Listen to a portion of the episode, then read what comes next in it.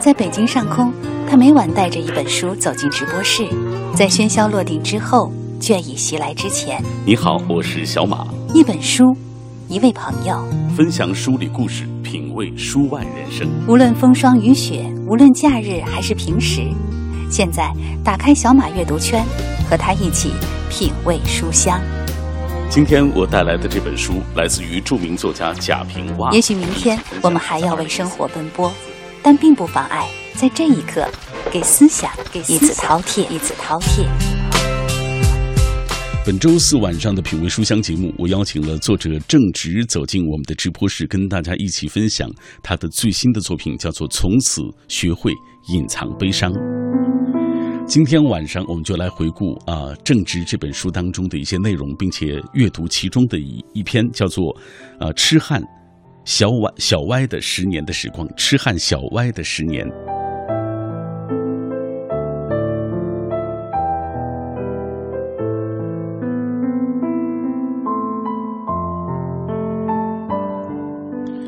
拿到这样一本书的时候，我首先问正直的第一个问题：我说，为什么一个未老之人要写这样一本关于悲伤的书？他说，因为悲伤是一道门槛，总是等在你，呃，必经的那个路旁。这本书记载了那些划过生命的刻骨铭心的时刻，几乎每一个故事都有泪点，但是看完你怎么也哭不出来。从此明白了什么是悲而不伤。先前你不明白为什么要憋着不哭，为什么人会说反话。为什么有人言不由衷？那只是因为你还年轻，所有的快乐和悲伤都像是在演戏，一碰就惊天动地。当你终得人生之真相时，你再也不会动不动就找人倾诉，而是总想着世界怎么如此奇妙，我真的需要好好的活着。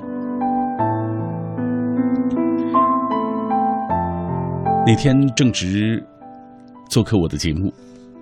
我问到其中的一篇《亲爱的酒鬼》，他写他的父亲，他说：“我人生最大的遗憾就是我没有和父亲坐下来好好的喝一顿酒。”他带着遗憾去世，而我也带着深深的愧疚。我就希望通过这篇《亲爱的酒鬼》，怀念父亲，怀念那个我没有交流过太多的父亲。仔细的阅读正直。这本书当中的每一段故事都觉得很感动。接下来我们要分享的是正直所写的《痴汉小歪的十年》，看一看发生在小歪身上的这十年的光景，十年的故事。我最后一次出现在小歪的生活当中，是朴树在北京开《树与花》的演唱会之前。我对小歪说：“替我去听现场版那些花吧，就当为纪念我们俩的青春。”小歪回绝了我，说公司要派他去山东喝一场事关重大的酒。小歪是我认识的最煽情的文艺男青年，所以我换一种思路问：“重大过纪念青春散场吗？”他反问我：“你觉得青春是提款机吗？青春会跟我签单吗？”但是客户会，酒喝成功，这笔奖金就到手了，我结婚的钱就攒够了。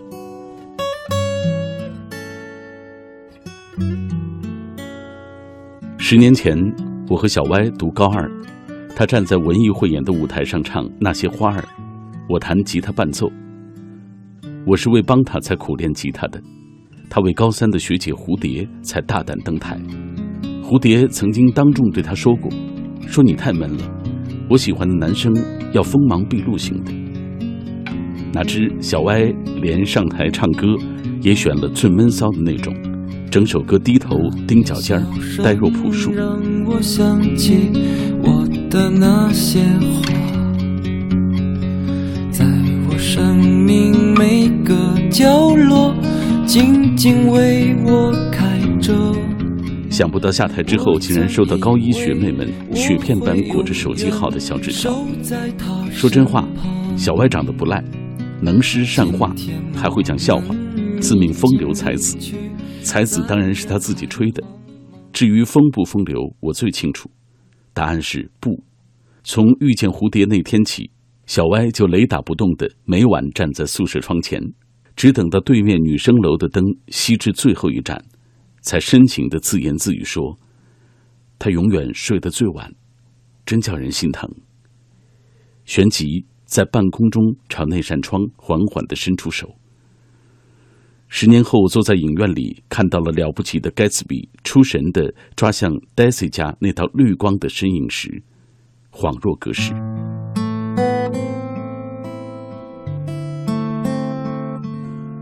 蝴蝶美艳，但在学校的名声不好，女生缘很差。认过的干哥哥能凑齐一整个班，有打饭的，有借抄作业的，有送鞋送手机的。不过小歪从来不在意这些。唯独有多嘴的男生在食堂找到小歪，苦口婆心的劝他不要追求蝴蝶了。话没说完，就被小歪扣了一脸鱼香肉丝。他沉浸在暗中保护蝴蝶的幸福当中不能自拔，想象着为他抵挡来自全世界的恶意。偏偏站在蝴蝶面前，笑话也忘光了，说话也磕巴了，只好动笔写情诗，写了快有一本牛津词典厚了。才收到蝴蝶的回复，他说：“诗看不懂，你就没话想当面对我说吗？”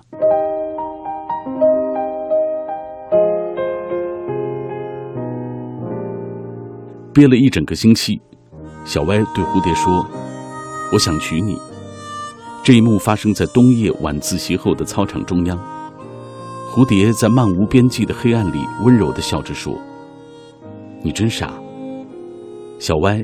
为这三个字开心了一整夜，仿佛所有孤苦无依的付出，都被失散已久的主人收养和证明一样。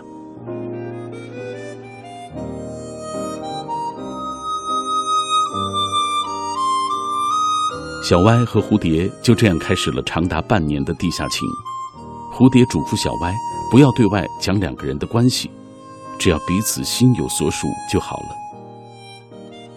小歪也是信守承诺，约会只安排在周末，平时在校园里彼此碰见，愣装不认识。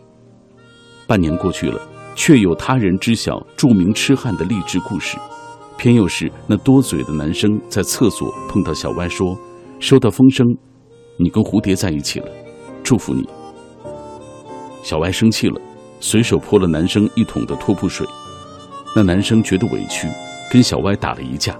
两个人都被记过，我实在看不过去了，就对他说：“那女的明摆着耍你，钓你的同时也不耽误别人献她殷勤。”哎，我说小歪，你是真傻还是假傻？那之后，小歪被蝴蝶抛弃了，他痛苦万分。我不喜欢用“抛弃”这个字眼人人生来自由独立，没有谁少了谁就不能活。可是小歪偏就不争气的没活过来，在蝴蝶考去上海某大学第二天就有了新恋情后，他精神一蹶不振，成绩一落千丈，持续一年直到高考，蝴蝶甚至没有正式提过分手，最后发给小歪的短信还是那句：“你好闷，跟你在一起我不快乐。”也是这行字让小歪最终断了考上海的念头。那年，小歪跟我去了北京。我问他：“回想过去，你觉得丢人吗？”他说：“不丢人。”小歪开始正大光明的写诗、画画、唱朴树。我还是为他伴奏。诗越写越奔放，画里开始出现不同的姑娘。唱朴树时，敢直视观众的目光了。大学第二年，学生会、辩论队、文艺团体极力拉拢小歪，小歪动过心。但是都被我及时制止了。我说：“你还要不要做一个风流才子？”他说：“嗯。”我说：“风流就是除了女人外，不和任何人为伍。”走，泡妞去。小歪的大学在五道口，有很多韩国的酒吧。我跟小歪常去那家，八成是韩国留学生开的，消费不便宜。为了省钱，我们俩先去桥底下大排档喝扎啤到半醉，再去那间酒吧里。某一次大醉之后，我怂恿他，我说：“敢不敢追一个韩国妹子，为国争光？”小歪二话没说，噌的就起身，走到了一位独坐吧台喝果汁的女孩面前。他说：“你电话多少？思密达。”那女孩盯了小歪三秒钟，说：“学长，我也是东北人。”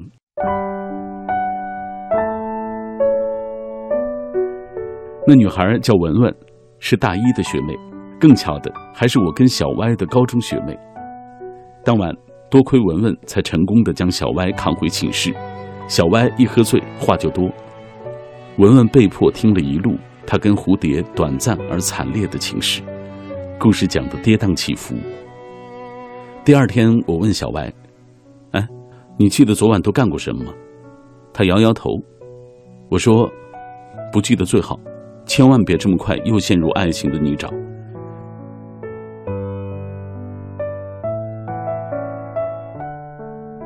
再次恋爱之后的小歪，像回到十七岁一样纯情万分。诗和画里永远只有一个她。文文是基因里就刻着温良贤淑四个字的女孩，跟她在一起就会觉得时间过得特别的慢，日子跟风浪绝缘，人也越看越有味道。小歪就这样毫无征兆地跟着文文度过了两年多大学情侣的生活，而我只好自己孤零零地泡吧，直到有一天发现自己前晚认识的女孩。第二天早起就记不起名字了，大学的光阴也就随之结束了。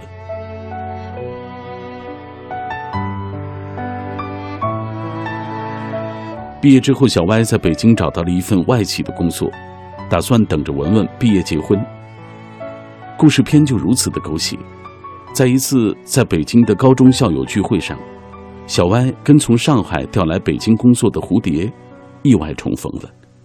两个人互留了电话，每晚短信聊一些有的没的，内涵对话连和尚看了都想还俗。那年小歪租住在公司附近，文文仍住在宿舍里，距离横跨半个北京城。某晚，小歪跟我说，蝴蝶要来家里找他，问我怎么办。我说，你心里想清楚该怎么办。想不到那天蝴蝶来的开场白是，我们结婚吧。小歪问：“为什么？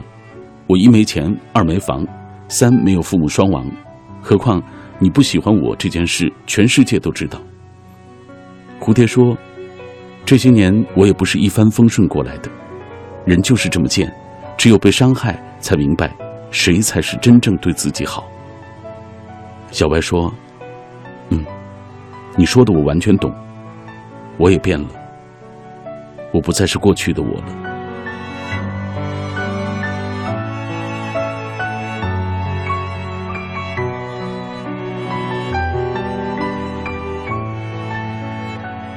文文一气之下，毕业之后申请去了美国读研，从此就跟小歪失去联络。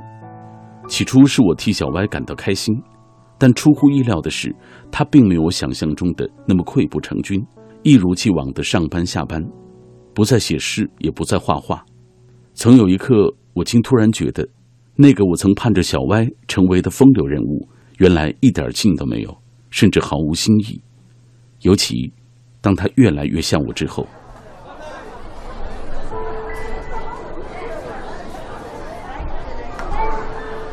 我最后一次见到小歪是在两年前，他说他要去美国找文文回来。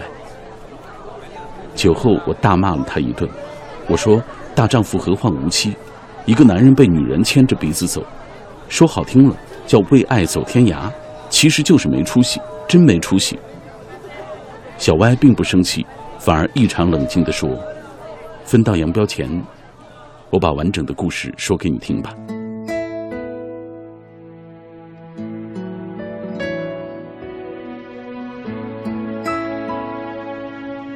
小歪在酒吧遇见文文的那天晚上，其实并不是文文第一次坐在那儿，只不过那是他第一次等到小歪跟自己说话。没错，文文其实是一路追随小歪的脚步，考到同一所大学里的，也是得知小歪几乎每一个周末都去那间酒吧，才坐在那里等他。只是从不敢跟小歪说话，因为他早就习惯了等待。文文高一那年。正是众多纸条里的一张，可他跟别人不一样，纸条上写的不是手机号，而是宿舍的门牌号码。他没有手机，只是希望小歪可以朝他的窗子看过来，知道他，认识他。但是那年文文的愿望当然落空了，因为小歪根本就没有打开过那些纸条，就算有，他当年也没心思关注蝴蝶以外的窗子。原来，从始至终最晚睡的那个人，不是小歪，也不是蝴蝶，而是文文。他每晚要等到小歪的轮廓在黑暗的窗前消失以后，才会睡去。瞧，爱情里有人在明处。却吝啬手中的光芒，有人在暗处，却被另一个人像光一样膜拜；有人甘心替你将全世界的恶意都收下，就有人情愿把所有善意都送还给他。小歪那天说的很动情，可我还是很不屑的说：“所以，这不过是一段等来的爱情，一个备胎逆袭的励志故事，值得你视若珍宝。”奔走天涯吗？小歪说：“你说的没错，这确实是等来的爱情，但不是他等我，而是我一直在等他。是他让我懂得了，我是我，不是你。可惜我在你眼中还是那个被瞧不起的傻子。但从前被你笑傻，只是因为我还没有等到那个跟我一样傻的人。当两个傻子在一起，就没有人有资格。”再笑他们傻了。小歪去美国的两年当中发生过什么样的故事，我再也无从知晓。一年前，他独自从美国回到北京，进入国企工作，贷款买了一个小房子，说要等文文回来结婚。他的酒量大涨，有小肚子，吉他弹得比以前更好了。文文打电话说他要回来了，可惜后来的一切。只能靠我的凭空想象了。在我认识小歪的第十个年头，我知道，我从他的世界里消失了。一天宛如一年，一年宛如一天，任时光流转，我还是我，一遍用了千遍。千遍只为一遍，当回忆久远，初心实现。我做了那么多改变，只是为了我心中不变，默默的深爱着你，无论相见不相见。我做了那么多改变。只是为了我心中不变，我多想你看见。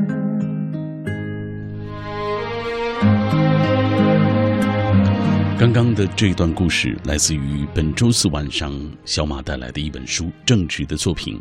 从此学会隐藏悲伤当中的一篇《痴汉小歪的十年》。这本书以“悲伤”两个字为题，其实，在生命的大部分时间当中，悲伤都是需要被隐藏的。那是因为我们要把最珍贵的悲伤留给最值得倾诉的人，而不是你今夜掏心掏肺，明晚却被人当作酒足饭饱之后的笑谈。成年人毕竟要时刻照顾好自己的尊严，少让那些不相干的人给自己难堪。相信我，随着年岁渐长，你会发现。这世上懂你的人，只会越来越少。分享这本书的过程当中，我时常想起日本的作家，也是导演小津安二郎的那段话。他说：“高兴就又跑又跳，悲伤就又哭又喊，那是上野动物园猴子干的事情。而笑在脸上，哭在心里，说出心里相反的言语。”做出心底相反的脸色，这才是人。在生命的大部分时间里，悲伤需要被隐藏，那是因为我们要把最珍贵的悲伤留给最值得倾诉的人，而不是你今夜掏心掏肺，明晚却被人当作酒足饭饱后的笑谈。成年人毕竟要时刻照顾好自己的尊严，少让不相干的人给自己难堪。相信我，随着年岁渐长，你会发现世上懂你的人只会越来越少。如果我们不曾经历相同的悲伤，就不会在相同的欢笑里重逢。假如不能相拥而泣，那就悲伤的坐在彼此身旁吧。就像这一本关于悲伤的书，哪怕只有一个故事，能够令人在读过以后暗自感慨：“哦，原来我不是一个人”，也就足够了。